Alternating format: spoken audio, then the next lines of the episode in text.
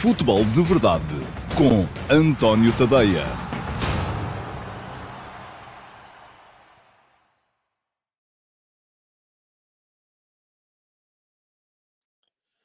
Ora, então, olá, muito uh, bom dia a todos e sejam muito bem-vindos à edição número 631 do uh, Futebol de Verdade para hoje, que é quarta-feira, dia 10 de agosto de 2022.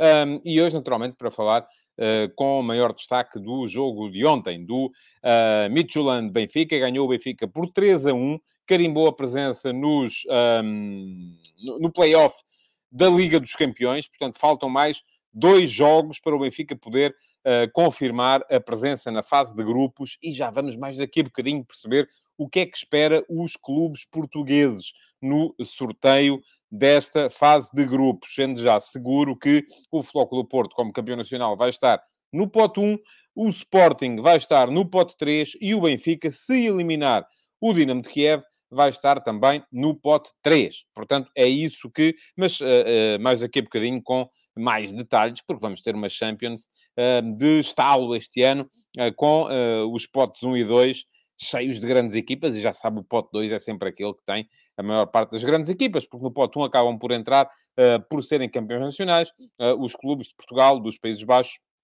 e também o vencedor da Liga Europa. Já lá vamos mais daqui a bocadinho explicar isso tudo uh, para que todos fiquem a saber aquilo com que podem vir a contar. Hoje queria começar o futebol de verdade, e aliás, a maior parte dos comentários que já aqui chegaram são nesse sentido, por homenagear aqui o Fernando Albino de Souza Chalana, uh, um dos maiores jogadores de futebol que eu vi, um, portugueses, que eu vi ainda jogar.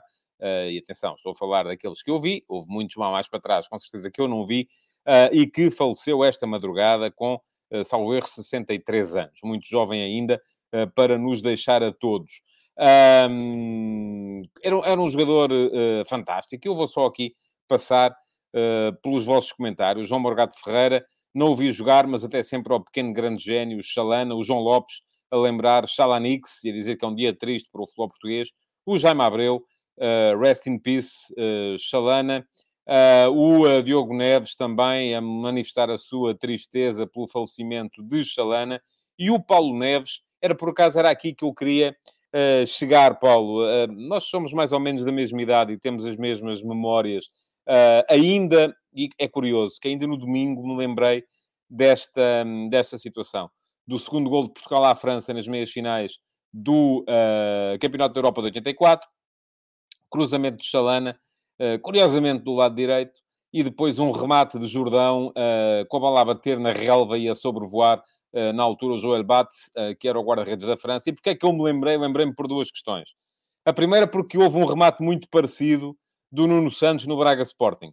Uh, quem não viu, e o, Paulo Neves aconselha aqui uh, a quem quiser a ver no YouTube o Euro 84, uh, este segundo gol de Portugal à França, a bola do, rematada pelo Jordão bate na relva também e sobrevoa o Joel Bate, tal como a bola rematada pelo Nuno Santos neste jogo de Braga, bate na relva e sobrevoa o Mateus Magalhães. E isto trouxe-me à memória, porque é normal, nós lembramos sempre um bocadinho mais daqueles lances de quando éramos uh, adolescentes, quando éramos miúdos, uh, são esses que nos enchem a memória e foi isso que me veio uh, na altura. Lembrei-me imediatamente de, desse golo do, do, do, Jordão. E em segundo lugar, porque uh, tenho mantido viva a tarefa de homenagear a memória dos jogadores que fizeram a história do futebol português através da rubrica F80. Ainda não está lá o F80 do Chalana, há de sair e fica desde já prometido quando, quando, ele, quando for a data do aniversário, quando ele faria anos da próxima vez, mas Uh, ontem saiu o Rui Jordão, porque ontem teria feito anos o Rui Jordão, uh, uh, que também já faleceu e também já nos deixou. O Chalana, eu ainda pude conviver mais ou menos com ele, porque o Chalana, depois de deixar de jogar, manteve-se ligado ao futebol. Estive com ele em estúdio várias vezes, estive com ele em conferências de imprensa, em deslocações, e pude perceber que ele era uh, como pessoa, o, o, exatamente o oposto daquilo que era como jogador. Era um jogador extraordinariamente complexo e era uma pessoa extraordinariamente simples.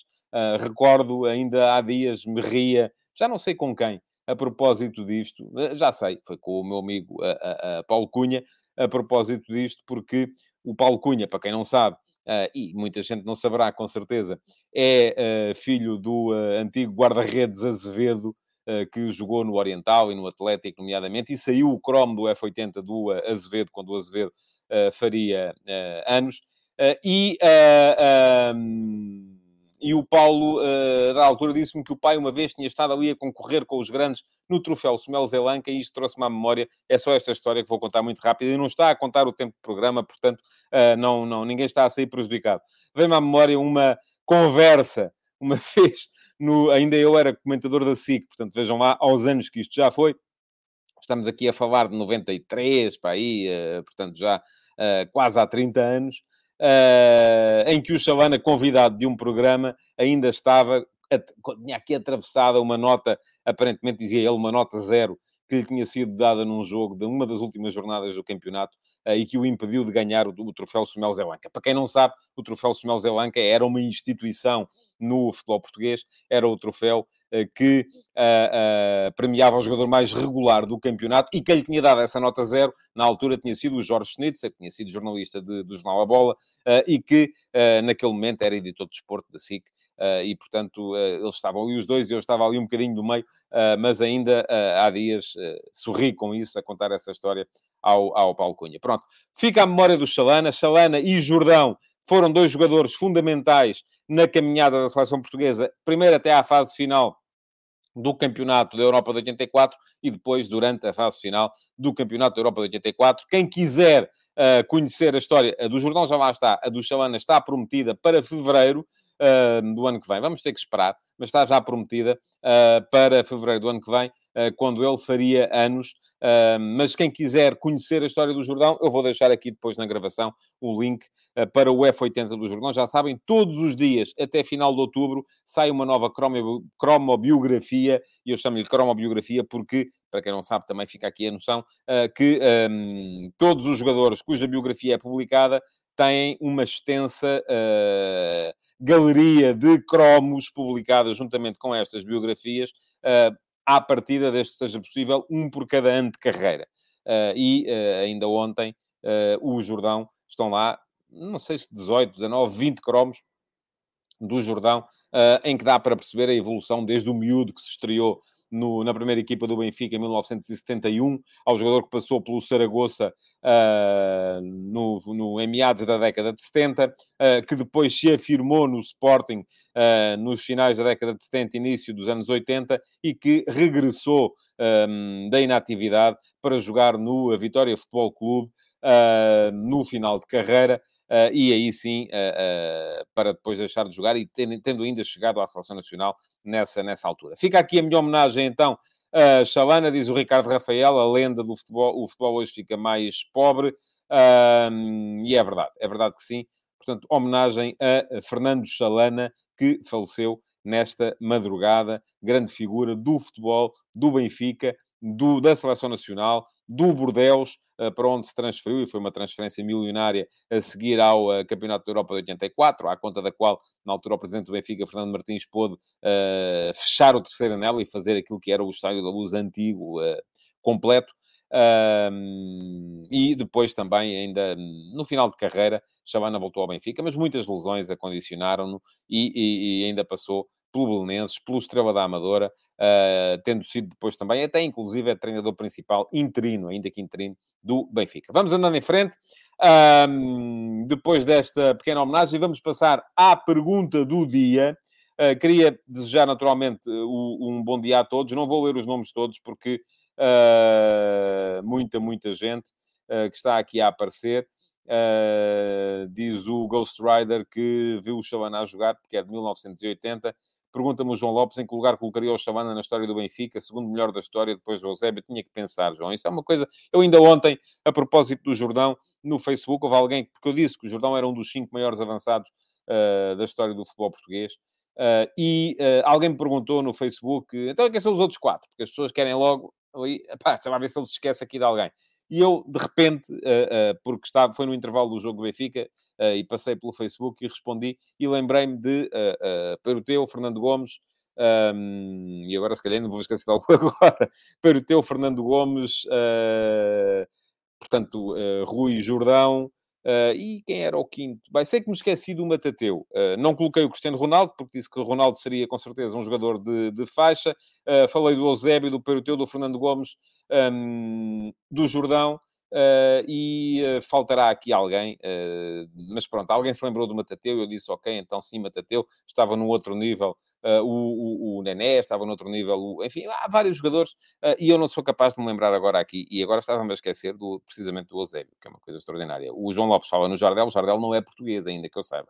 Para isso tinha que dizer Jazalde também, tinha que dizer mais uma série de jogadores, uh, mas não, estávamos a falar de portugueses. Bom, enfim, não sou capaz de lhe responder a essa pergunta. Vamos avançar. Vou pôr, e já vamos com 11 minutos de programa, mas vou neste momento colocar então uh, o uh, relógio a funcionar. Já sabem, daqui a meia hora toca a buzina e hoje não quero mesmo ultrapassar o tempo porque uh, o, o Ruben Mateus fala no Éder.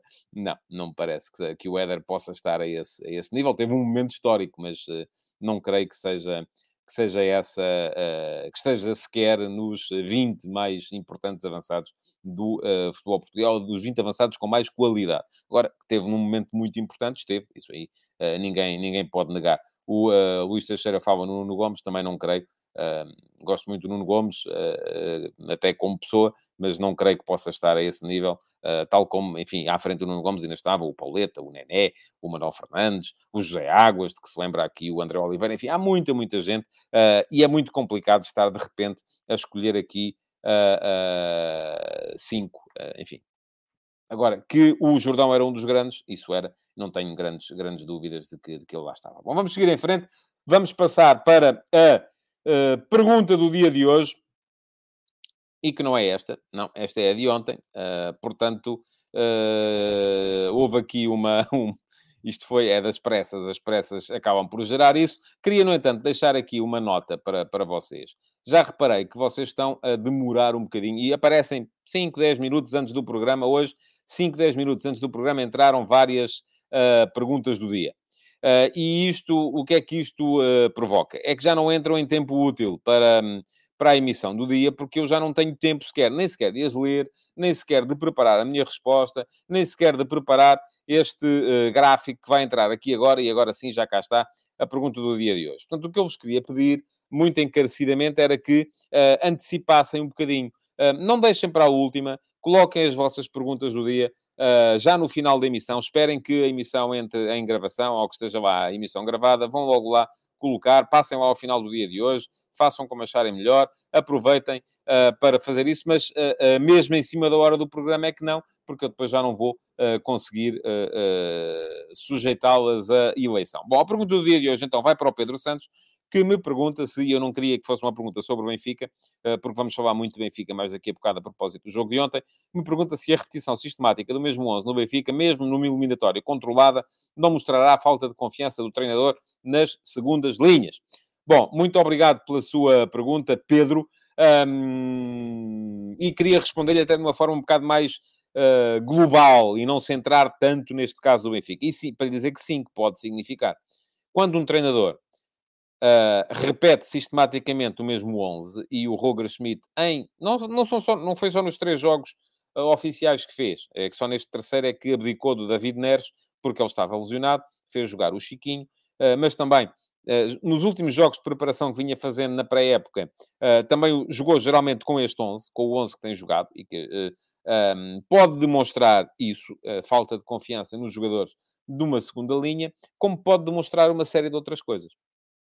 Por exemplo, muitas vezes vocês criticam, ah, o treinador, o fulano tal, não consegue definir um 11 base, aquilo a equipa não, não, tem, não tem automatismos, não tem rotinas, porque ele está sempre a fazer alterações. Bom, lá está. O Roger Schmidt não cai nesse problema. E provavelmente, e admito que isto seja uma possibilidade, que haja aqui um misto, aqui as respostas nunca são uh, para uma situação apenas, não é? não há uma resposta que justifique tudo. aqui o que eu vos posso dizer é que provavelmente o Roger Schmidt não terá assim tanta confiança uh, na maior parte dos jogadores que estão neste momento na segunda linha do plantel do Benfica, e por isso se fala ainda da entrada de alguns jogadores. Provavelmente quis rotinar mais este 11, dar-lhe mais ritmo, dar-lhe mais confiança, dar, dar à equipa uh, uh, rotinas que lhe permitam encarar estes jogos iniciais da época que são absolutamente decisivos. São jogos que o Benfica tem de ganhar para poder estar na fase de grupos da Liga dos Campeões e provavelmente também tem a ver com o facto de ser início da época. E no início da época os jogadores ainda não estão sujeitos à mesma dose de fadiga a que vão estar lá mais para a frente. Agora, se há aqui uma maneira ideal de fazer a coisa, olha, não lhe sei dizer. Há uma série de teorias, e aqui estamos a falar de sistematização de trabalho, estamos a falar de uh, uh, uh, operacionalização do treino, estamos a falar de uma série de metodologias que podem vir a ser seguidas e não há, não há nenhum aspecto da ciência do treino que lhe diga esta maneira é melhor do que aquela. Mas esta época vai ter aqui uma nuance que a maior parte das épocas nunca, não tiveram, ou que nunca houve numa época, e que faz com que todos os treinadores neste momento estejam a navegar uh, por mares nunca antes navegados, como diria o Luís Vasco Camões, uh, que é o facto de haver uma interrupção de um mês a meio da época, em novembro, dezembro, para ser jogado a fase final do Campeonato do Mundo. Isto vai trazer à preparação das equipas, àquilo que é o trabalho físico, àquilo que é o trabalho tático, àquilo que é o trabalho, enfim, todos os trabalhos que são feitos no tra trabalho mental, tudo isto são novidades. E são novidades para si, para mim e para todos os treinadores.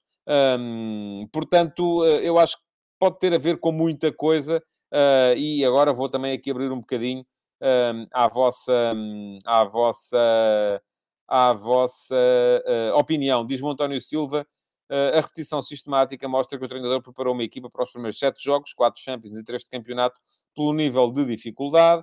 Um, diz o João Lopes, neste caso acho mais que o Schmidt não tem tempo e precisa de solidificar o 11 para ter resultados já por causa das Champions. Uh, diz o Diogo Garcia, penso que pode servir para estabilizar um 11 titular e para mostrar aos outros como é que quer pôr a equipa a jogar, uh, como objetivo para os outros. Uh, pergunta o Diogo Barreira Matos se a fatura desta falta de rotação pode ser paga lá mais para a frente, ou diz, afirma mesmo. admito que sim, mas também não tenho certezas absolutas a esse, a esse aspecto. Diz o Carlos Guste, Roger Schmidt, sem lesões, repete há 5, 6 jogos o mesmo 11 ou quer efetivamente dar as rotinas e elas aparecem, pois o Benfica, pelo menos ofensivamente, está forte, mas penso que as alternativas não dão confiança. Uh, e o Paulo Neves é taxativo quando diz que significa que o Benfica este ano não tem banco. Diz o Diogo Garcia que nessa altura do Mundial vai haver taça da Liga. Sim, mas a maior parte dos jogadores não vão estar. E vão estar a trabalhar com as suas seleções. O que não quer dizer que, vão, que venham a, a, ter uma redução de intensidade. Isto vai ser. Só estou a, eu não estou a dizer que uh, que os jogadores estão agora, pode-se puxar por eles, porque depois em novembro, dezembro vão descansar. Não, não é isso que eu estou a dizer. O que eu estou a dizer é que vai ser uma realidade completamente diferente daquela a que todos nós uh, estamos uh, habituados. E, e, nada daquilo que nós possamos, enfim, eu gostava de ouvir, mas já sei que os treinadores também aí não, não abrem o jogo, não é? Mas gostava de ouvir o Roger Schmidt a este propósito.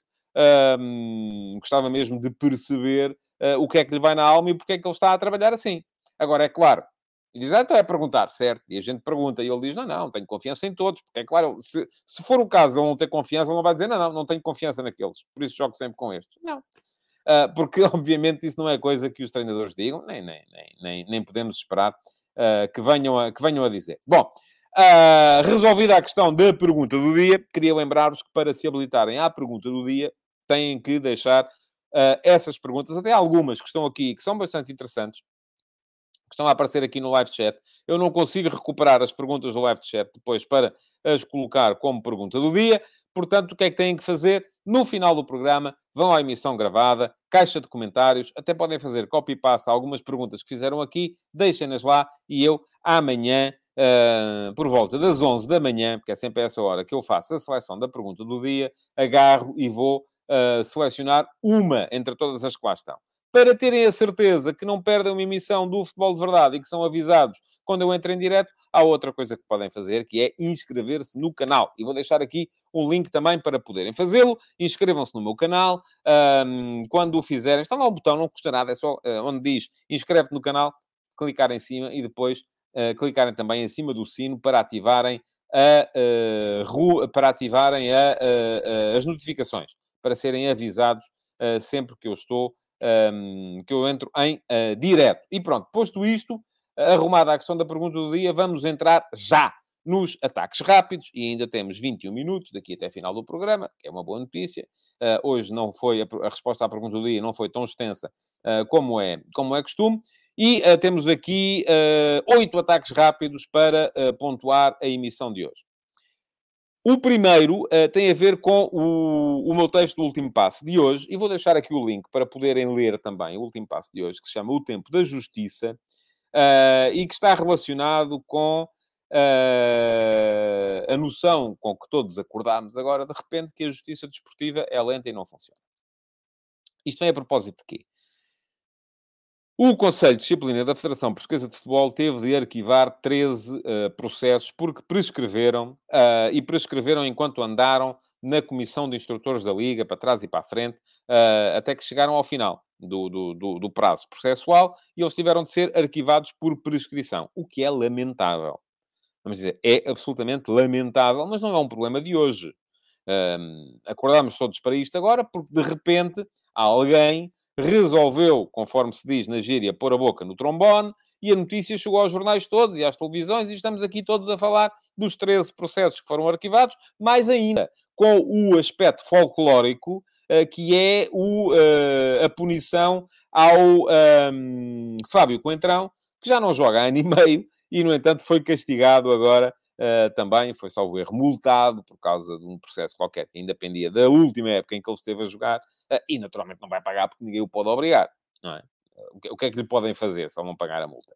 Suspenda-lhe a, a, a, a, licença do jogador, ele já não joga. O homem neste momento está lá preocupado é com as pescas, não é, não é com o futebol, portanto, um, isto tudo só serviu, de facto, para chamar a atenção. E eu acho que houve aqui, aliás, basta ver a reação da Comissão de Instrutores da Liga, que logo dizer, é pá, uh, uh, lamentável o comportamento do Conselho de Disciplina da Federação, porque veio agora chamar a atenção para isto, enfim. Que isto anda tudo uh, a chocar uns com os outros, já todos tínhamos percebido há algum tempo. O, qual é que é o problema aqui? o problema aqui é muito simples. E não é um problema exclusivo do... Perdão. Não é um problema exclusivo do futebol. a justiça, regra geral, é lenta. Ponto. É lenta a justiça desportiva, é lenta a justiça civil, é lenta a justiça criminal, é tudo lento. Porquê? Porque há uma série de órgãos e de instâncias para as quais a seguir se pode recorrer. Enfim, não é só no futebol eh, que prescrevem processos. Todos nós estamos cansados de ver gente, e, quanto mais poderosos são os acusados, mais uh, capacidade têm para contratar advogados que consigam uh, fazer isto demorar, não é? Uh, e não é só no futebol que prescrevem processos. Não é só o futebol que é afetado por isto que me diz aqui o Rui Miguel Alves Coelho, que vivemos num país lento e burocrático. Sim, é verdade. O país em si é lento e burocrático. O futebol acaba por apanhar por tabela. Uh, e aquilo que uh, uh, acontece aqui é que muitas vezes os clubes vão começando, e diz-me aqui o Nuno Teixeira, a este propósito, são permitidos demasiados recursos. e diz o Ricardo Louro Martins que a justiça desportiva não se pode comparar com a civil em nada, se prescreve nestes casos é só incompetência ou falta de vontade de decidir. Bom, eu acho que há aqui uma série de questões que é preciso ter em conta. A primeira questão é, não queremos, de repente, no desporto, abolir o direito ao recurso, pois não. Porque ele, tanto quanto eu sei, está consagrado constitucionalmente e faz parte do nosso Estado de Direito Democrático. Uh, o que é que o futebol pode fazer a este nível? Pode fazer algumas coisas. Pode, nomeadamente, profissionalizar e tornar exclusivos os uh, instrutores da Comissão de Instrutores da Liga. Já devia ter sido feito há muito tempo. E, aliás, é um bocado por causa disso que há esta guerra Liga-Federação, que eles depois, pelas claras, às claras, nunca está sempre tudo bem, mas aquilo lá debaixo da mesa há uns pontapés e umas caneladas uns nos outros. Uh, porque o Conselho de Disciplina queixa-se que uh, os processos demoram muito tempo na Comissão de Instrução e quando voltam já não vêm a tempo de serem decididos. Uh, a Comissão de Instrução ou a Liga queixa-se que os, os instrutores uh, são demasiado. ou têm demasiado trabalho e, portanto, isto acaba por ser tudo. Acabamos por estar todos a ser vítimas de duas coisas. A primeira é a lentidão normal dos processos, que vem dos prazos processuais normais e dos prazos de, de, de que são consagrados para poder haver recurso e que são direitos dos acusados. Não vamos abolir esses direitos. E a segunda é o excesso de expedientes que os uh, agentes desportivos, tal como os uh, uh, réus normais no resto da sociedade, vão conseguindo encontrar. E eu recordo só aqui uma questão. Eu, logo no primeiro dia em que isso aconteceu, disse que fosse justo, fosse injusto, e eu acho que tinha sido injusto o cartão, mas uh, daquele cartão não se pode recorrer, ou não se devia recorrer, uh, o processo palhinha e aquele recurso, uh, e pergunta-me o Ricardo Louro Martins, muito trabalho com o quê? Então, eles, eles, são instrutores de processos não só de justiça desportiva, aí é que está a questão. Uh, e, e, e têm tanto trabalho como qualquer outro oficial de justiça neste país.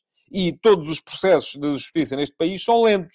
Uh, portanto, eles de repente não vão pôr o caso, os casos uh, da banca uh, do, em, em, espera só porque têm que julgar se deve ser interditado o Estádio da Luz, ou se deve ser suspenso o Sérgio Conceição, ou se deve ser multado o Rubem Amorim, não é? Não é por aí, não vamos por aí. Mas eu estava a dizer, aquilo que acontece nestes casos é que, logo na altura disse, foi legal uh, uh, o, o, o, estratagema do Sporting para ter o João Palhinha naquele jogo com o Benfica? Foi, sem dúvida nenhuma. Agora, foi o abrir de um precedente, foi aqui um estratagema, foi aqui um, uma forma de contornar a justiça uh, que não é bem-vinda para o futebol. Toda a gente achou mal na altura, mas quantos é que depois disso não fizeram já a mesma coisa? Todos! Todos fizeram já a mesma coisa. E isto Uh, uh, Diz-me aqui o, o, o Rui Miguel Alves Coelho, uh, quantos processos de interdição de estádios foram revertidos, principalmente dos ditos grandes. Ou isso é dos grandes e dos pequenos. E não é tanto dos pequenos, porque os pequenos muitas vezes não se dão ao trabalho ou não têm meios ou recursos com gabinetes jurídicos para poderem fazer a mesma coisa. O problema é que muitas vezes os clubes queixam-se da, da demora da justiça, mas são eles próprios a encontrar expedientes frequentemente para que a justiça seja mais demorada. Isto é uma coisa de malucos. Isto assim a gente não chega lá. Uh, e como a gente não chega lá, agora é que toda a gente se queixa e ninguém tem razão. O que é que pode ser feito? Aliás, basta ver quando o Pedro Proença, e bem, no meu ponto de vista, uh, uh, veio dizer que duas coisas. Primeiro, é preciso tornar os, os, instrutores da Comissão de Instrutores exclusivos. E há dinheiro no futebol para isso. Há dinheiro no futebol para isso. Pergunta-me aqui o João Lopes que é preciso perceber se a justiça é igual para todos. Claro que é é igual para todos, mas é menos igual para os poderosos. Isso é na justiça desportiva e nas outras todas. E acabou aqui a conversa, João. Não vou, não vou continuar a dar tempo de antena às suas uh, queixas permanentes, que está tudo contra si. Não há mais. Uh, da mesma forma que não está tudo uh, a favor uh, do, do, do, do ex-primeiro-ministro José Sócrates ou do, uh, ou do ex-banqueiro Ricardo Salgado. Enfim, não, é assim, os mais poderosos têm sempre mais possibilidade de escapar do que os outros. A questão é esta. Sempre. Em todo o lado. E o seu clube, João, é dos mais poderosos também. Não, não deixe-se lá disso. Bom, isto para dizer que Pedro Proença disse, e bem, no meu ponto de vista, que é preciso tornar os instrutores exclusivos. E atenção, isto já devia ter sido feito há muito tempo. Ele diz isto agora, já o devia ter feito, como é evidente. E isso creio que está só no, no, no âmbito dos poderes dele. E depois, Uh, a segunda coisa é que é preciso repensar aquilo que o TAD significa neste momento, Tribunal Arbitral do Desporto, significa neste momento, porque permite recurso para aqui, recurso para ali, recurso para lá. Eu não sei se é possível isto ser uh, uh, abolido, porque o direito ao recurso é um direito básico do cidadão, quer seja na justiça civil, na justiça criminal ou na justiça desportiva. E a partir daí, eu não sei se isto é possível. Agora, a resposta que foi dada pelo secretário de Estado do Desporto, imediatamente, é sintomática. Temos que falar todos. E se estivermos todos de acordo, vamos fazer. É claro que nunca vão estar todos de acordo. Como é evidente. Nunca vão estar todos de acordo. A resposta que foi dada pelo secretário de Estado é o mesmo dizer assim: é pá, esqueça lá isso, passe lá, mas é à frente, que isto é para continuar como está, como está, está bem. Pronto, e ficamos todos assim. Agora, não nos podemos é espantar depois quando os processos prescrevem. Bom, Segundo ataque rápido, este foi um bocado mais lento do que eu, uh, do que eu queria. Uh, Hernani está no uh, Rio Ave, já, já assinou. Pode ser uma boa adição ao plantel do Luís Freire. Vamos ver se já pode jogar neste fim de semana contra o Sporting ou não, se já está em condições de o fazer. É um jogador interessante, um extremo rápido. Foi campeão nacional, uh, portanto, um jogador que tem, uh, pode com certeza vir acrescentar alguma coisa à equipa do Rio Ave. Ainda marcado, Alexis Sanches uh, a custo zero no Olympique de Marselha. O Marselha está a fazer uma equipa interessante, muito interessante. Eu acho que o campeonato francês este ano vai ter, vai ter o seu interesse. Espero muita coisa do Lille. Uh, espero, enfim, o Paris Saint-Germain está naturalmente um patamar acima, mas se começar a entreter com outras coisas... Está um não, está vários patamares acima. Mas se começar a entreter com outras coisas, pode, ver, pode vir ainda a ser uh, afetado, porque o Lille tem uma boa equipa, o uh, Marselha tem uma boa equipa uh, e, enfim, vamos ver como é, que, como é que o próprio Mónaco tem uma boa equipa. Vamos ver como é que as coisas uh, poderão correr em França este, este ano. Hoje, a Vitória Sport Clube do Split. Uh, 17 horas, vai ser preciso um super vitória para ultrapassar a equipa croata, vem com dois golos de desvantagem da primeira mão, mas havendo a possibilidade de ter uh, o meio-campo com o Tiago Silva e com o André Almeida, ter depois o Jota Silva, o André Silva e o Ruben Lameiras na frente, se o Vitória conseguir manter a segurança defensiva atrás, acho que este Vitória tem equipa para poder equilibrar a eliminatória e vamos ver como é que vai ser. Agora, queria lamentar aqui e deixar aqui a minha, meu, a minha condenação mais profunda uh, relativamente ao uh, aos incidentes que se verificaram ontem na, na Baixa, ou no Centro Histórico de Guimarães, com os adeptos do Aiduk Split a, uh, causar, a lançarem tochas, a partirem coisas, a mandarem cadeiras, enfim, grande confusão ali criada. e para dizer duas coisas. A primeira tem a ver com isto que está a dizer aqui o João Lopes, e espero que seja responsável por aquilo que está a dizer. Porquê é que a comunicação social está a abafar o envolvimento dos no-name boys nos incidentes em Guimarães? João, eu não sei se estiveram lá os no-name boys. Aliás, chama a sua atenção, ou se esteve a Juventude Leonina, ou se esteve a Fúria Azul do Belenenses, não faço a mínima ideia. Até agora não vi isso escrito. Enfim, o, João está a dizer que a comunicação social está a abafar, mas houve alguma autoridade judicial que tenha dito que eles lá estavam? É que se houve, eu de facto não vi em lado nenhum. Eu não estava lá. Uh, mas vamos lá ver. Aquilo que eu vi foi uh, o, o, o, Luís Cirilo, um, tem responsabilidades políticas como autarca, tem responsabilidades uh, futebolísticas como ex-dirigente uh, do uh, Vitória Sport Clube, vi falar dos capangas de Lisboa. E depois perguntou, mas, ah, isso não... E depois a pessoa não, não aprofunda, não diz. O João está a dizer que foram os No-Name Boys. Eu não sei, não estava lá, não vi. Uh, agora, se foram, obviamente têm que ser uh, engavetados e é já. Da mesma forma que não entendo por que razão é que, uh, e o João explica, nas redes sociais das claques está esse envolvimento subjacente. Mensagem a dizer que iam estar juntos. Quer dizer, se eu agora escrever no meu Facebook, dá-me uma maluqueira, que vou, sei lá, uh, saltar da ponte 25 de Abril e depois alguém saltar da ponte 25 de Abril, o João acha que fui eu. Não, não é. Não, não, enfim, não, temos que ser... O João é jurista, caramba. Temos que lá chegar. Vamos lá ver. Uh, aqui só há uma coisa a fazer. Que é agarrar... Nas, as autoridades têm que agarrar nos energúmenos que andaram ontem a fazer porcaria no Centro Histórico de Guimarães, se são croatas, metê-los imediatamente no avião, já andor para casa, se são portugueses, identificá-los, uh, uh, detê-los, se for caso disso, e proibi-los de entrar num estádio nos próximos tempos. E não precisam de cartão de adepto para nada para fazer isto. Há uma coisa que se chama cartão de cidadão. E é por aí que eles têm que ser identificados e proibidos e obrigados a apresentar-se na esquadra sempre que houver jogos aí para a frente. E pronto, e é muito simples, e não há mais nada a dizer. Agora, depois, se são capangas de Lisboa, se são os non-name boys, se, são, se é a Fúria Azul, se é a Juventude Leonina, ouça, não sei. Aqui têm que ser uh, uh, uh, imediatamente responsabilizadas as pessoas que lá estiveram. Isso não são, são as autoridades que estão a falhar. Eu continuo a ver os estádios com aquelas redes e com aquelas zonas exclusivas para, para o cartão do adepto, que é o maior aborto que já aconteceu no futebol em Portugal e depois, quando há casos absolutamente evidentes como estes, as pessoas não são identificadas. E hoje vão estar, os tipos que estiveram ontem a fazer porcaria, vão estar no estádio. Isso é que não se entende e não se compreende e não, se, e não pode acontecer. Pronto, arrumada a questão. Uh, hoje há a Supertaça Europeia também. Vamos ter uh, uh, Real Madrid à entrada de Frankfurt. Real Madrid claramente favorito e muito curiosa a opção do Carlo Ancelotti. Vai jogar com o 11 que jogou a final da Liga dos Campeões do ano passado.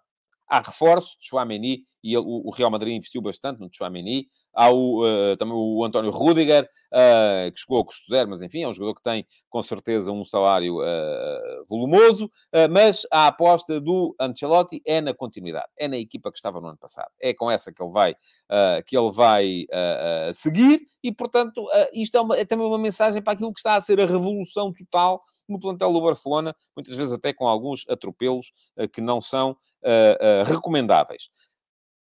Dinamo Kiev seguiu em frente, eliminou o Sturm Graz e vai ser o adversário do Benfica. Também seguiu o, o PSV Eindhoven, eliminatória muito emocionante contra o Mónaco, resolvida no prolongamento e com o PSV em desvantagem ao minuto 88 ou 89. Uh, é mau para nós, porque são pontos para os Países Baixos uh, e os Países Baixos estão ainda ali à nossa frente na na, na, na, no ranking da, da UEFA. Uh, e uh, a segurança, já a certeza de que o Benfica, se lá chegar, se eliminar o Dinamo de Kiev, vai estar no pote 3.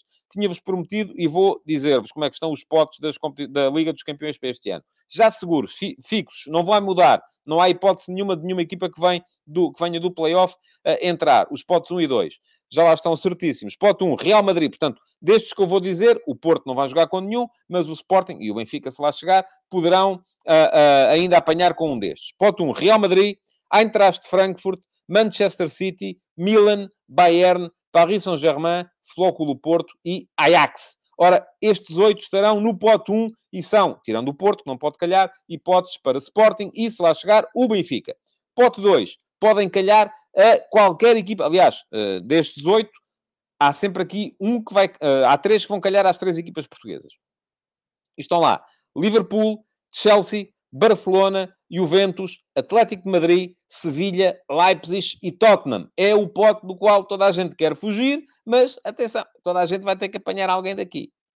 O pote 2 é o pote uh, mais complicado uh, destas coisas. E aqui já estamos a ver que Sporting e Benfica, se lá chegarem, uh, vão ter que torcer para lhes calhar ali. Uh, imaginemos, o Ajax pode ser que este ano esteja um bocado pior. O próprio Eintracht de Frankfurt, se calhar, é uma equipa que permite discutir, uh, porque depois do pote 2, à partida, vem uma equipa que se vai qualificar para os oitavos de final. Quanto ao Porto, vai ter que levar com uma destas do pote 2 e depois olha para o pote 3 e espera que não lhe calhe nenhum dos tubarões que lá estão. E ainda há alguns. Também já estão seguros no pote 3. Borussia Dortmund, Salzburg, Shakhtar Donetsk, Inter de Milão, Nápoles, Sporting e Leverkusen. Falta perceber se o Benfica eliminar o Dinamo de Kiev vai parar ao pote 3. Se o Benfica não eliminar o Dinamo de Kiev, uh, o lugar no pote 3 uh, eh, vai ser para a melhor das equipas que sair. Ou, uh, o Rangers está em primeiro lugar aqui. Eh, poderá o Rangers, o Rangers estará a torcer para que o Dinamo de Kiev uh, siga em, em, frente. A seguir veio o Dinamo Zagreb, a seguir, portanto, isto vai depender muito daquilo que for o resultado da eliminatória entre Benfica e Dinamo de Kiev. E com isto, um, chegamos então ao ponto forte do, do, do, do, programa de hoje, como sempre, o ataque organizado. Vamos ver quanto tempo é que ainda temos. Não temos muito.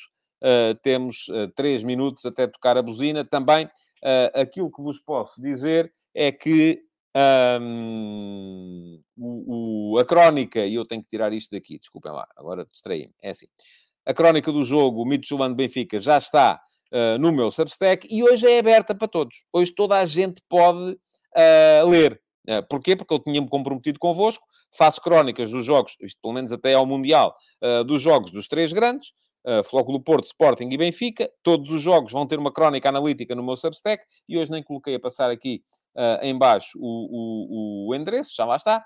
Uh, elas serão apenas para subscritores uh, premium.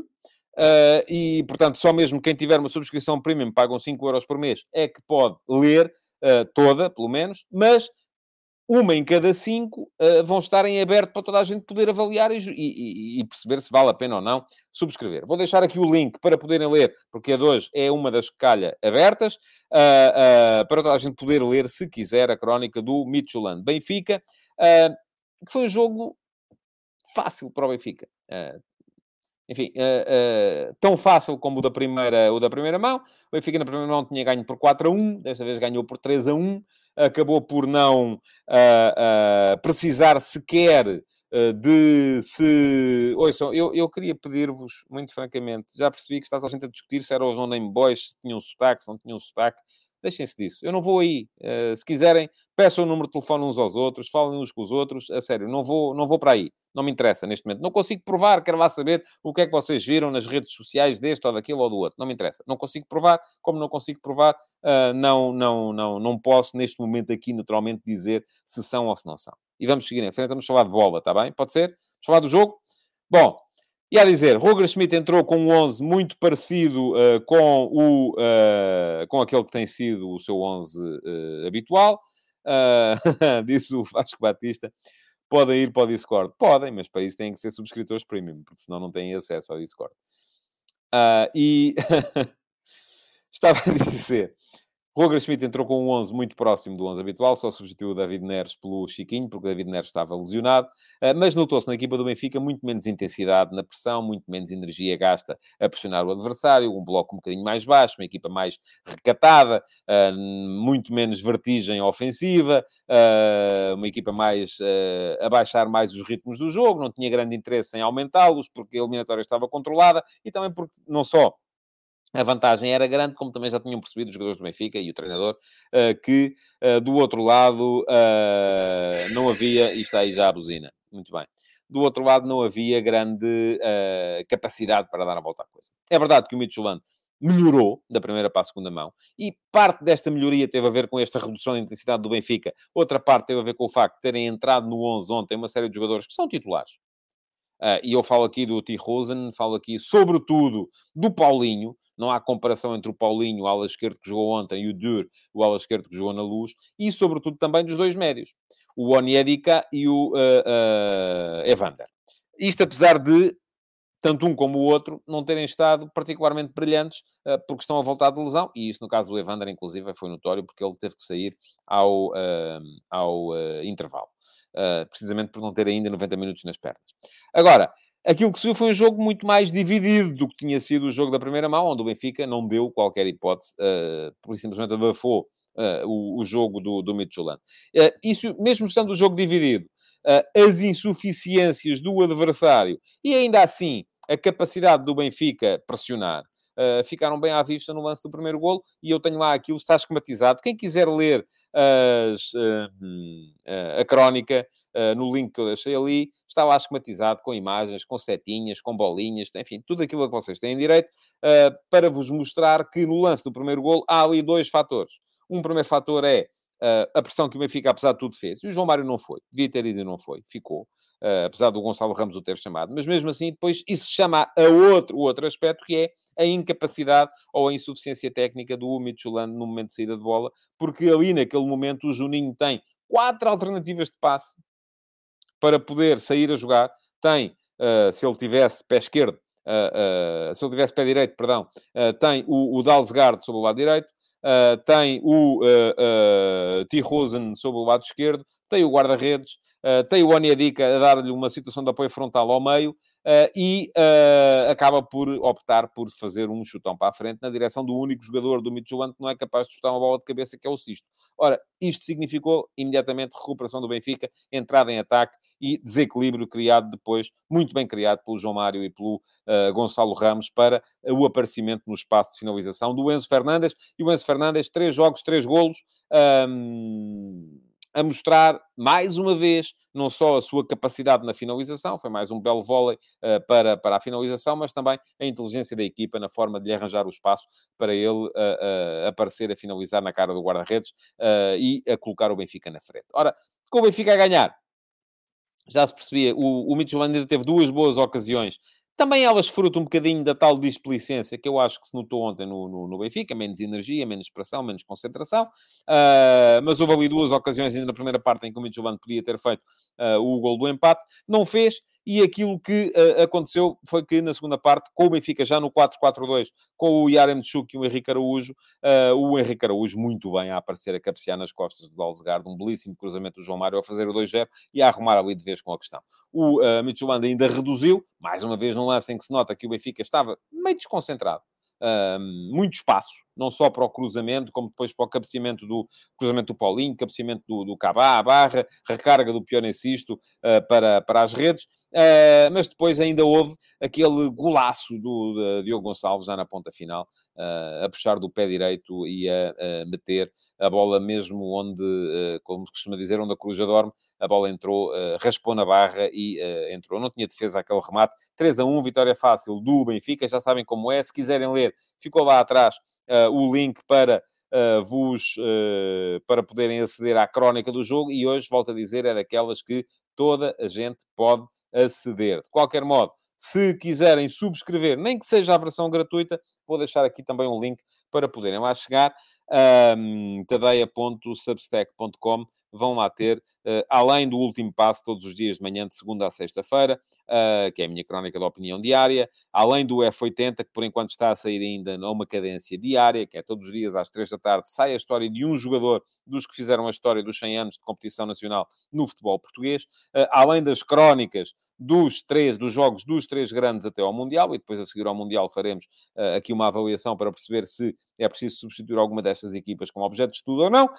Um, muitos outros conteúdos uh, e muitas outras uh, possibilidades, como inclusive, se forem subscritores premium, receberem através do Telegram os áudios dos textos, isto para quem não tem tempo para ler e prefere ouvir os textos uh, lidos por mim uh, quando está a conduzir, quando está a passear o cão, quando está no ginásio, enfim, uh, quando está a fazer seja o que for, tem sempre essa possibilidade através dos fones ou até, se não quiser, sem fones, mostra aquilo tudo a mais gente. Muito bem. Queria agradecer-vos por terem estado aqui hoje. Lembrar-vos que o Futebol de Verdade volta amanhã para mais uma edição, uh, onde naturalmente olharei um bocadinho mais também para o jogo de hoje entre o Vitória e o Aiduk, uh, e que uh, todos os dias aqui estou, de segunda a sexta-feira. Deixem o vosso like, comentem, deixem perguntas para a pergunta do dia na gravação e voltem amanhã então para mais uma edição do Futebol de Verdade. Muito obrigado e até amanhã. Futebol de Verdade, em direto de segunda a sexta-feira, às 12h30